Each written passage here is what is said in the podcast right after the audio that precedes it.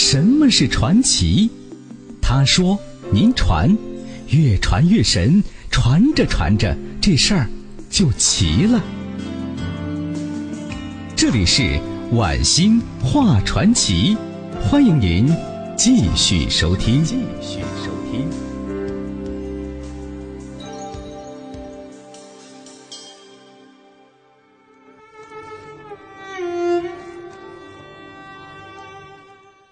陷入热恋的郁达夫啊，一刻不停的想着王映霞，他写信传情达意，苦苦哀求啊，说什么呢？两月以来，我把什么都忘了，为了你，我情愿把家庭、名誉、地位，甚至生命都可以丢弃。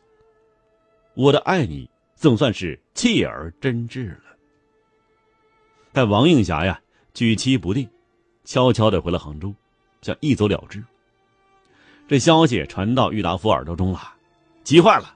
他认为啊，王映霞回老家就嫁人了，于是赶到火车站去等王映霞。这一等两个小时，车快开了，人没见着，索性跳上车。到杭州站呢，又一般般的等从上海来的车，还是没有等到。第二天呢，他跑到王映霞母校去询问王映霞家庭住址。没有结果，又跑到车站去等。这一等啊，就是三个小时，而且在雪地里。天色眼见就晚了，郁达夫只好坐车连夜回上海。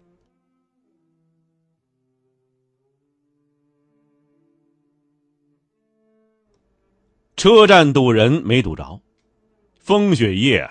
没有浇灭郁达夫的热情，于是他又写了一封又是哄又是骗又是威胁的一封信。信中说呀：“说你情愿做一个家庭奴隶吗？你应该是个女王啊！你的生活应该是独立的，你的自由绝不应该就这样的轻易抛去。人生只有一次婚姻呢。”你看说的非常好啊。但郁达夫，你不也这样了吗？是吧？而且，难道你郁达夫准备一辈子和王映霞同居吗？不结婚啊？结婚之后，王映霞不也一样就成主妇了吗？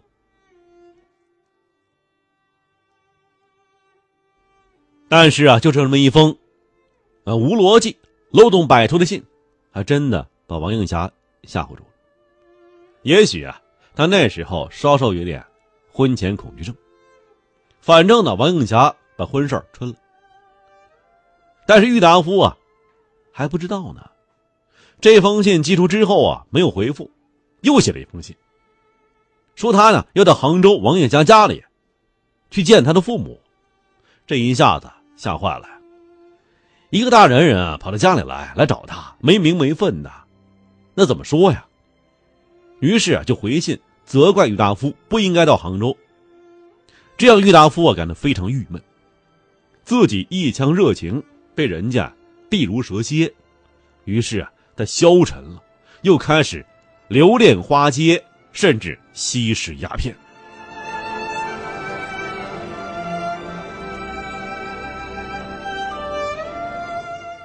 又过了一个月，王映霞回到上海。两人一见面呢，什么都忘了，感情到临界点了。王映霞觉得呀，再这样下去，自己肯定要失身失心了。这别的倒好说，郁达夫啊还没离婚呢，让他一个新兴女性啊去当小妾，肯定不肯呢。想到这里啊，他又对郁达夫若即若离起来。一向自卑的郁达夫啊，被王映霞的态度弄得。头脑都没了。他甚至想出了几条王映霞不爱他的理由，说王映霞呀贪慕虚荣，不爱他是因为他不年轻，而且无才无势无貌。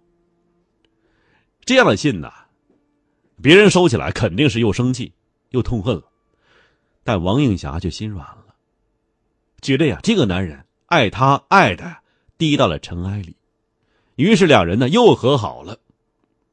这两个人呢，从一开始就没完没了的彼此折腾，你进我退，你推我进的，不仅相互伤害，也伤害了身边人。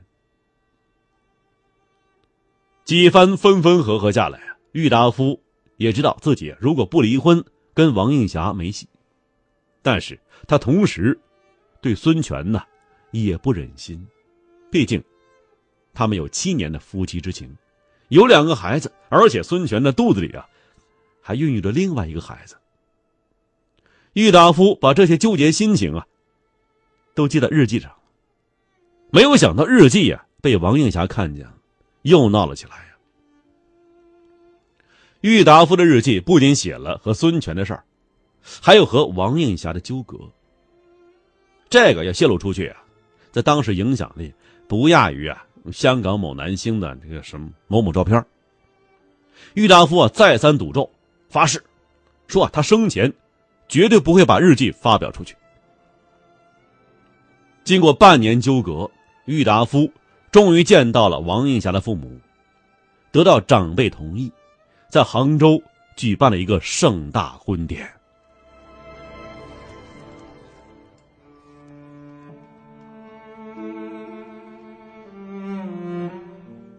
结婚以后啊，郁达夫靠稿费与授课工资，每月呢给王映霞两百银元。这些呢折合百米，可以买二十担。虽然不能与陆小曼家奢华相比，但是也属于中产以上富裕了。王映霞呢，很懂生活情趣，经常花一块钱呢啊买一个大甲鱼，去市场上呢一次买鸡蛋六十个，又笑称啊说我家呀比鲁迅家要吃的好啊。这个小女子啊，知足之情溢于言表。但是两人的婚姻。也有瑕疵啊。恋爱的时候，王映霞便得知郁达夫是有妇之夫。结婚的时候呢，她一面觉得对不起发妻，一方面放不下王映霞，心如刀绞。而王映霞呢，既同情孙权的境遇，也同情郁达夫的为难。可他呀，不知如何去应付，拎不清自己头绪，摸不清自己想法。不过啊。他很快就明白了，他沉默与无助是源于愤怒。这跟愤怒有关系吗？有关系。一九二七年，郁达夫瞒着他，出版了一本叫做《日记九种》的书。这日记中啊，记述了两个人亲热的片段。出版以后啊，房事细节就成了人们茶余饭后的谈资了。王映霞气急了。于是有退婚的念头，但很快呀被郁达夫的浓情蜜意的长信打消了忧虑。这事儿啊，为以后的离婚埋下了无数导火索。果不其然呐，蜜月期一过，二人日子就困于往事梦魇之中了，日子一天比一天惨淡。婚前郁达夫曾经说过呀，信誓旦旦的。一定与孙权离婚。婚后数年，郁达夫没有离婚，最后啊，连打算离婚念头都没有了。王映霞内心顿时是波澜四起，纵有万千委屈，也无处倾诉。他夸张的展示自己的幸福，骄傲的享受着自己的幸福，一心一意的想要抹去身为妾的那个耻辱。一九三六年。风雨茅庐建造完成之后，他再次成为杭州交际场上的头牌明星。这家里呀，迎客送往，热闹非凡。后来，郁达夫因厌倦家中热闹，远赴福州任职。这时候，家呀，就成为独角戏了。郁达夫还保证啊，私密日记绝不在生前发表。可是，正在夫妻二人分居两地之时啊。郁达夫听闻了王映霞与许绍帝苟且之事，气愤之极呀，当即影印了多份王许二人的书信，声称这个是打官司的凭证。敏感多疑的他呀，仍不解气，这郁达夫啊，在王映霞的衣服上写下了“下堂妾王氏改嫁前之遗留品”。王映霞看后是心碎不已。原来呀，在他心中，自己从来只是一个妾室。作家伤了自己爱侣，却不自知。后来，在《大公报》上就刊登启事，把王映霞说成是出轨淫妇。但是王映霞为人坦荡，郁达夫各种捕风捉影的诋毁和献丑，始终保持沉默。一忍再忍，郁达夫竟自曝家丑成癖，表演愈来愈严重。一九四零年，二人终于离婚了。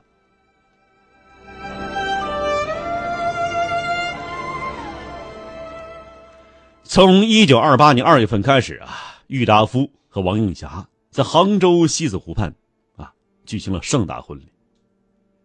听到这个消息啊。可以说是背叛消息吧。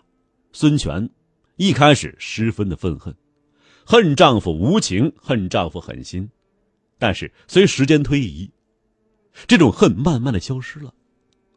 他忍辱负重，抚养孩子，含辛茹苦的把三个孩子抚养成人。一九七八年三月二十九日，孙权去世，享年八十一岁。